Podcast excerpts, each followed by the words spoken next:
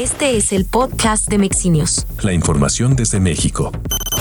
En el marco de los 50 años del Instituto del Fondo Nacional de la Vivienda para los Trabajadores, la alcaldía Iztacalco realizó la Feria o Infonavit en tu alcaldía a fin de atender a aquellos habitantes que aún tienen asuntos pendientes relacionados con su vivienda y que por alguna razón no habían podido regularizar su situación. El alcalde de Iztacalco, Armando Quintero Martínez, agradeció al Infonavit, así como al secretario de Gobierno Martí Batres, por su interés y disposición para continuar trabajando a favor de las y los iztacalquenses. A partir de este viernes, la alcaldía Cuauhtémoc cuenta con una calle llamada Budapest.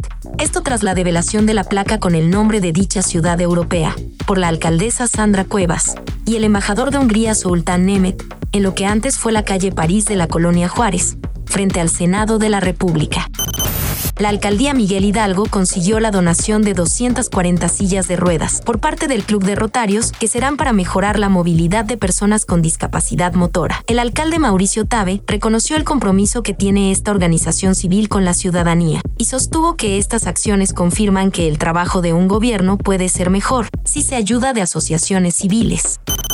En apoyo a productores agrícolas, este viernes, el alcalde de la Magdalena Contreras Luis Gerardo Quijano realizó la entrega de semillas e insumos de la línea de acción institucional Buenas Prácticas Productivas 2022, con lo que se beneficia a 16 productores de 11 parajes distintos.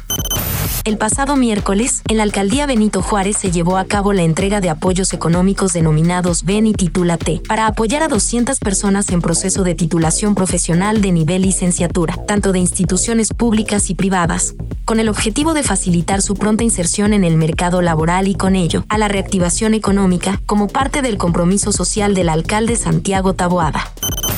En el marco del Viernes de Reactivación Económica, la Dirección General de Desarrollo Económico de Azcapotzalco se incorporó al Consejo Empresarial del TEC Milenio Plantel Ferrería, con el fin de fijar las bases para que sus estudiantes egresados formen parte de la propuesta laboral que requieren las empresas asentadas en la demarcación. Con estas acciones se da continuidad al acuerdo signado el pasado mes de junio para detonar experiencias positivas de empleo entre estudiantes de las diferentes carreras de TEC Milenio con la micro, pequeña, mediana y grandes empresas, informó la alcaldesa Margarita Saldaña Hernández.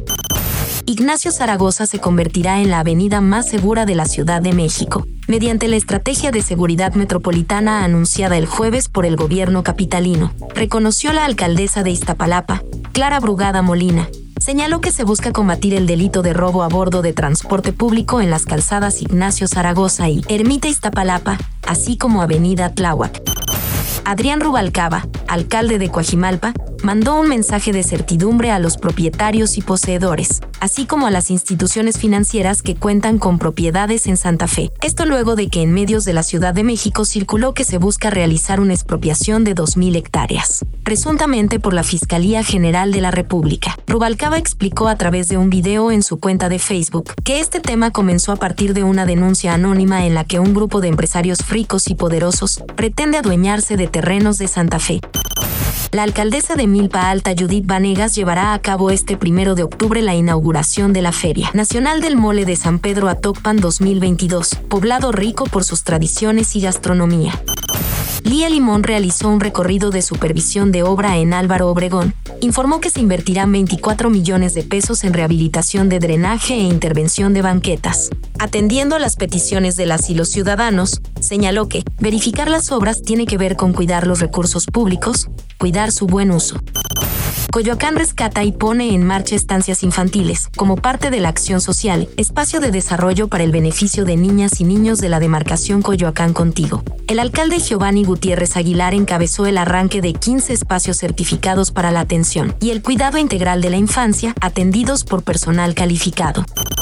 La alcaldía Tlalpan participó como invitada de honor en el primer Festival del Tamal de Elote Tasco 2022, por su importancia como una de las principales alcaldías productoras de maíz de la Ciudad de México. En representación de la alcaldesa de Tlalpan, Alfa González Magallanes, asistió la directora general de Medio Ambiente, Desarrollo Sustentable y Fomento Económico, Rosalba Hernández Martínez.